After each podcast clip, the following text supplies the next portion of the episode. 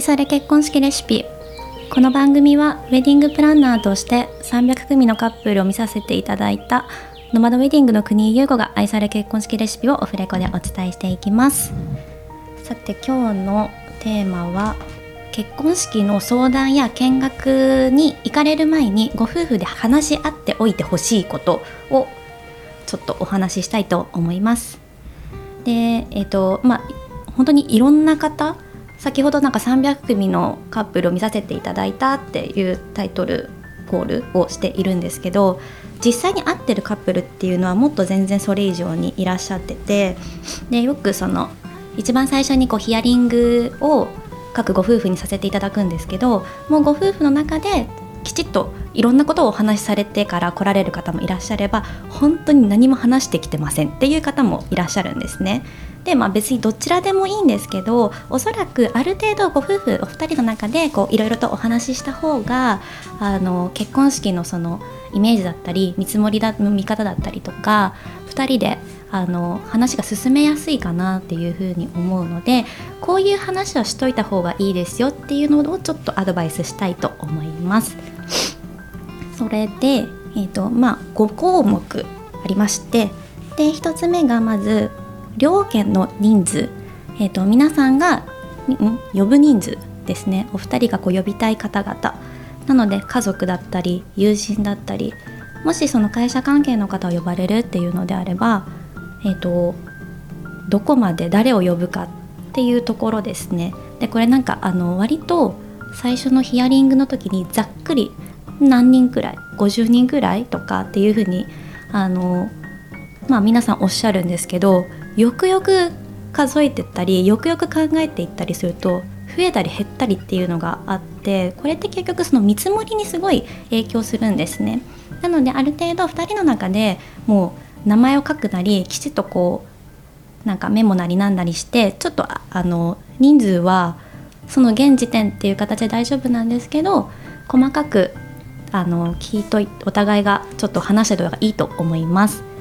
でプラスしてこれ人数だけじゃなくてできればなんですけどあのその呼ぶ方々のとの人間関係性だったりとかあとキャラクター呼ぶ方のキャラクターっていうのもお互い話しておくといいなっていうふうに思っています。っていうのがあの多分2人の交際期間とかにもによっても変わってくるんですけど例えばもう学生の頃から2人がお付き合いされてて結婚しましたってなるとある程度周りの方々っていうのは共通の知り合いが多かったりとかよくわかると思うんですけどあの交際期間が全然短いってなった場合って意外とあのパートナーの友人にまだ会ったことがなかったりとかあのそうそうですよね。友人がどういう人たちなのかどういうグループなのかどどこでどう知り合ったのかとか、まあ、ちょっと細かいんですけどそこまで細かいこと話はしなくてもいいんですけど例えばすごい、うん、飲む人たちなんだよねなのかあのちょっと人見知りだからそんなにワーワーはしないんだよねとかそういったあの呼ぶ人たちのキャラクターっていうのをお互い知っておいた方が結婚式場を選ぶ時に合う合わないっていうものだったりとかみんながこう集まった時になんかこの式場さんにこれってイメージ合うのかなとかっていうのも見えてくるのでできたらはあのお二人の呼びたい方々のあのキャラクターとかどういう人なんだよとかっていうのは話し合っていた方がっていうか多分そういう話しておくと楽しいと思うのでなんかぜひぜひそういうのを話してください。でもう一個が、えーと、結婚式の時期ですね。ねこれはうんとまあ大体大体半年前くらいから本格的な打ち合わせが始まるんですけど結婚式場の中でやっぱ1年後が埋まってることもあるんです。で1年後が埋まってるっていうのは例えば、えーと、やっぱいい時期っていうのは春と秋って言われるんですけれども、まあ、過ごしやすい時期で例えばもしあのガーデンとかその外外ロケだったりとか外を使うっていう風になった場合ってやっぱり、えーと、季節がかかわ、えーとそうですね、季節がやっぱり関わってくるんでそうするとじゃあ春の土日で大安がいいってなってくると実際カレンダー見てみると1個か2個くらいしかないんですよ。っていう風になってくるとやっぱ早い者勝ちになってくるのでそういった意味で1年後ももう埋まってる可能性があるっていうふうにあの言われるんですね。でその時期ってなんかすごい結婚式を考え始めるタイミングによってまた変わってくるので難しいんですけどあの個人的に思うのは例えばあの駅直結のホテルだったりとかほぼ室内で過ごすっていうことであればそんなに時期って考えなくてもいいのかなじゃないですけどなんかわざわざあのすごい人気な時期にやる必要もないのかなって思ったりします。であのまあそのなんなんていうんですゲストが来る時に大変とかっていうのはあるんですけどうんと例えば完全もう室内で逆になんかもう、えーと、全部窓で外がロケーションがすごくいいっていう風になってくるとじゃあ雨の可能性が高いなんていう夏とか梅雨の前後とかっていうよりかはであれば冬の時期の方が晴れる可能性は高いよねっていうかそういうふうに考えられるので完全に室内っていうのであればそんなにすごい人気の時期にしなくてもいいんじゃないかなっていうのはちょっと私的な考えです。で逆にリゾートとかそういったことを考えてる場合はそれこそ本当1年前から考えた方が時期がやっぱりベストな時期があるのでそうですねそういうのは考えた方がいいと思います。とは土日平日っていうのも職業とか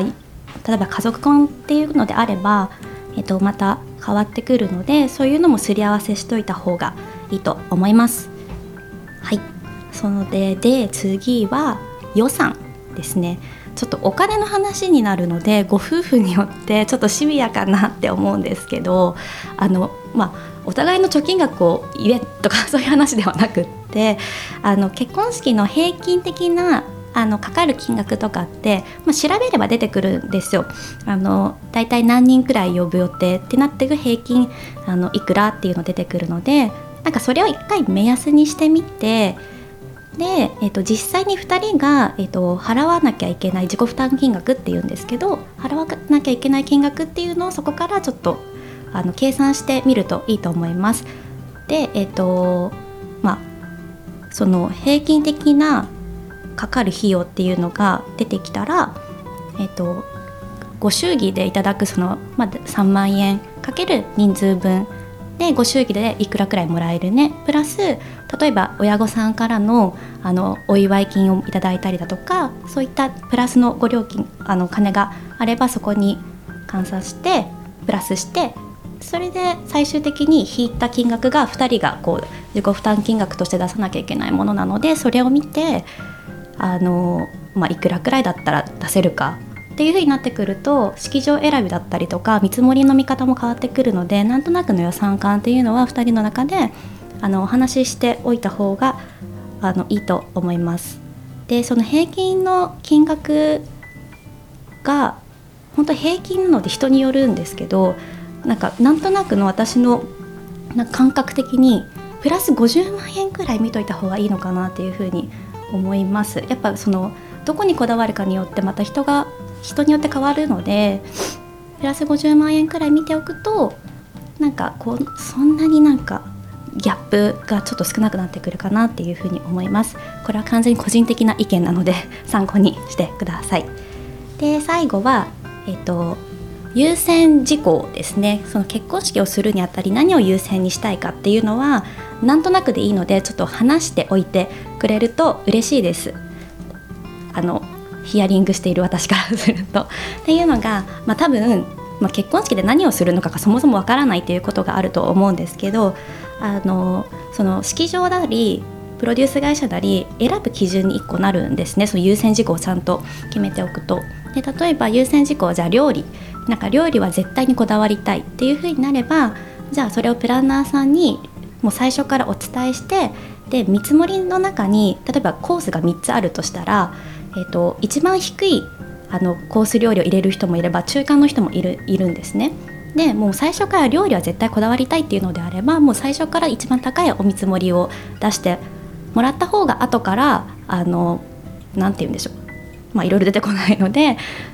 ていうそういう考え方ができるんですね。で例えばじゃあ料理にすごくこだわりたいっていうことは、えっと、ゲストへのおもてなしっていうのを優先したい方々なんだなでイコールじゃあゲストにお渡しする引き出物とかもきっとこだわりたいんだろうなじゃあ引き出物は平均よりもちょっと上くらいの、えーと、お見積もりを出しておいた方がいいなっていう考えに多分なるプランナーはなる 全員じゃないか なんか私だったらそういうふうに考えるのでなので2人が何を優先したいかっていうのは、えーとそうですね決めておいた方がいいと思います。別に料理じゃなくても例えばもう完全に外観で決めたいっていうことであればもう絶対に高い天井が高いチャペルがいいとかなんかそういうのも事前に2人の中で言っておけばあのけ式場見学とかご相談する際に2人の中でそのギャップがあんまり生まれないので話がサクサクと進められるんじゃないかなっていうふうに思っています。なので、えーとまあ、そんなたくさん話さなくても大丈夫なんですけどなんとなくの最低限として、えーと、呼ぶ人数呼ぶ方々のキャラクター関係性、えーと、時期予算あと何を優先したい優先事項。この5つくらいは話し合っておいた方が、えーとスムーズにできるかなと思いますので是非参考にしていただければと思います。今日は以上です。また次回もお楽しみにお待ちください。